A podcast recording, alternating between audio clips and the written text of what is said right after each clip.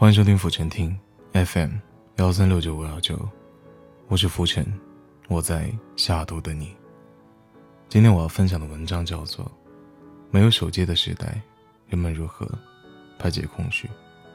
文章来源马东。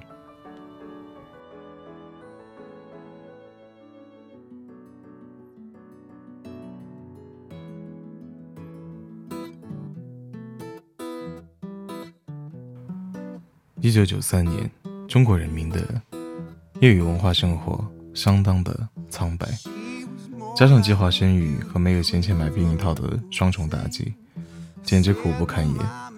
那个时候，我们这儿还没有有线电视，接收信号主要是靠的电视机自带的天线，只能收到三个台，效果还很差。就这还算是好的，还有人的家里连电视都没有，只能听广播。收音机里普及的早，几乎每家每户都有。我妈结婚时，我姥爷给的嫁妆就是一台多功能收录放一体机。相比电视节目的匮乏，广播的内容要丰富得多。当时我听的最多的是菊萍姐姐讲故事和小喇叭。当时我穿梭在各种赵河之间，伴着山猪口服液，一瓶一个故事。走完了漫长的童年。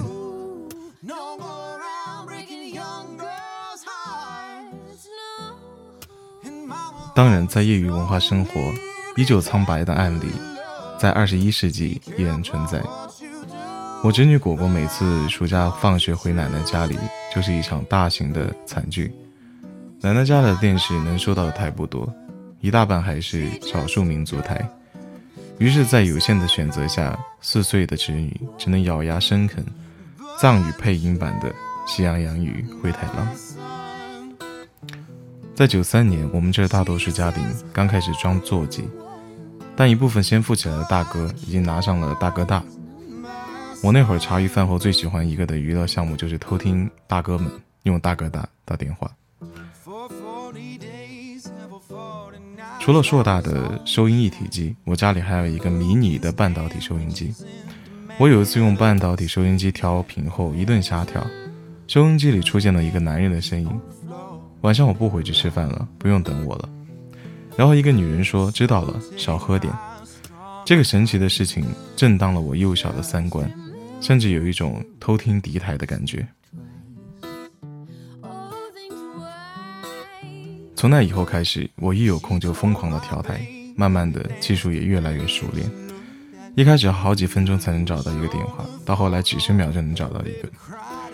那会儿电视里老演国产谍战片，我常常幻想自己通过调台找到某个国民党特务，举报给公安局保卫祖国，然后我因为会因此立下奇功，被调往国家情报机关工作，从此以后就再也不用苦逼的上学了。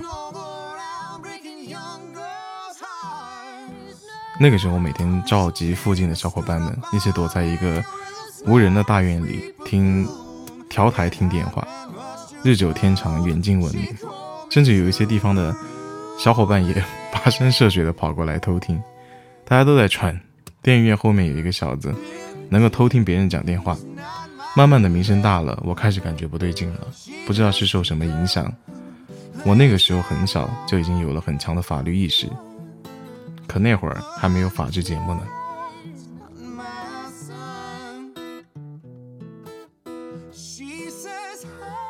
但这么多年过去了，我对小时候玩调频广播那种神秘的氛围一直念念不忘。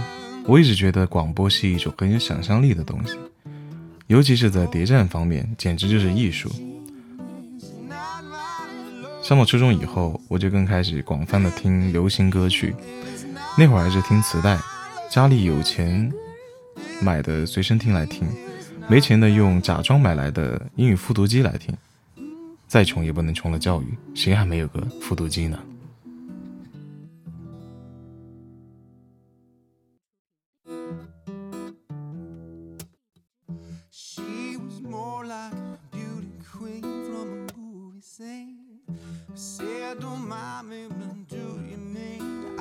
九十年代听歌听磁带，无非是单方面的排解，作为脑海辽阔、心潮荡漾的智人，填补生活空隙最好的方法还是社交。二十一世纪，社交归根结底还是为了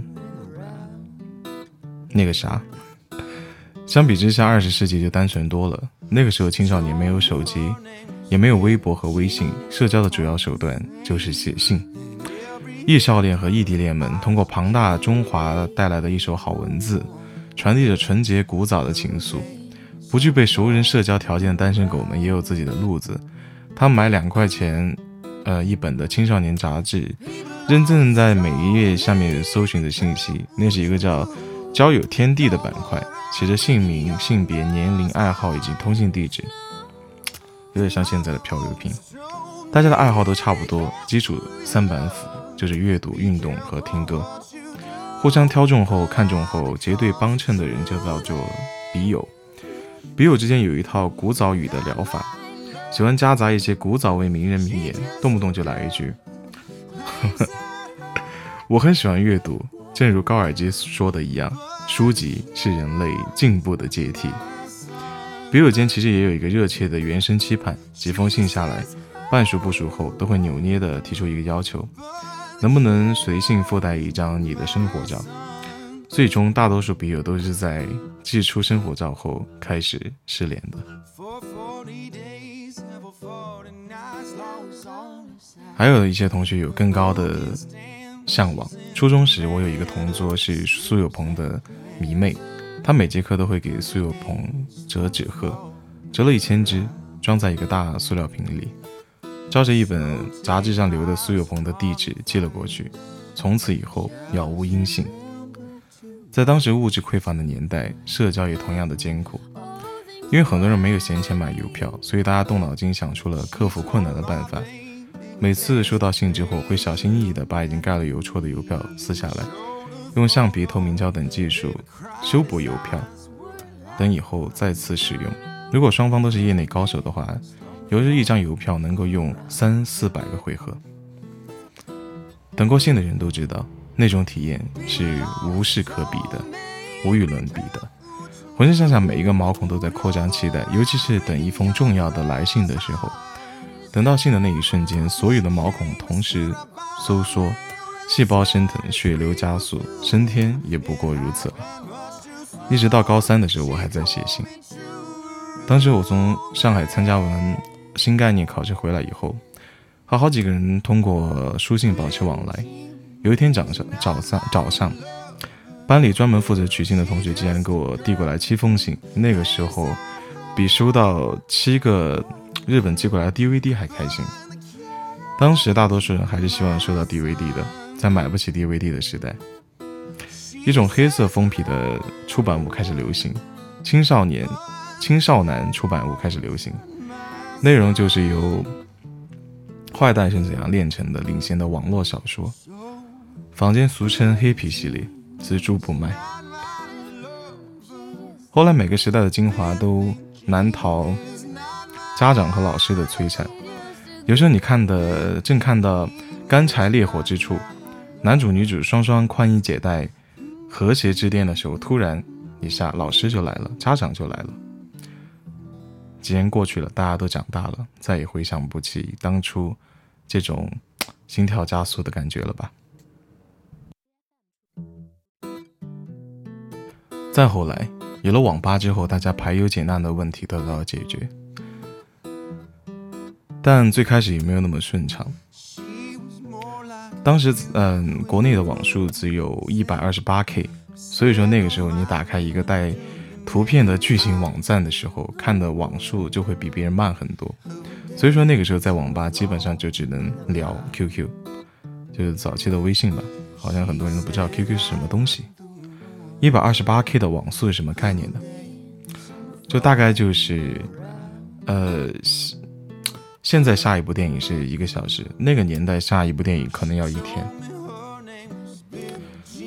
记得大学刚毕业的时候，我在博客上写过一句话：好在信誉每天周而复始，好在 iPhone 不断五六七八。在智能手机和移动互联网垂直起飞后，全体人类的生活都升腾了。现在每一个人都有手机。我怀念那个写信听广播的时代，但并不留恋。就像二十年后的人怀念今天这个用智能手机的时代一样，我觉得他们也不会留恋现在。按照 BBC 纪录片的套路解说词来说，就是人类对于未来的无限期待，推动着历史的车轮滚滚向前。最后，我想简单的再说两句：我从不怀疑一个贫乏时代里的贫乏之人拥有一颗向往品质的心。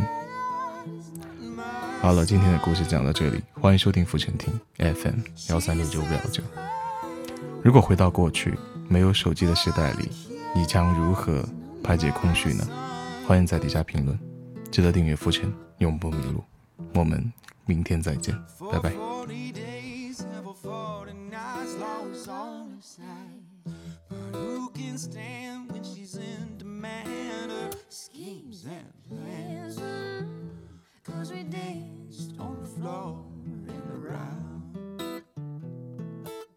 So take my strong advice. Just remember to always think twice. Oh, think twice. She told my baby we danced till three, and she looked at me. Showed a photo, cried, his eyes were like mine. Oh no, cause we danced on the floor in the round.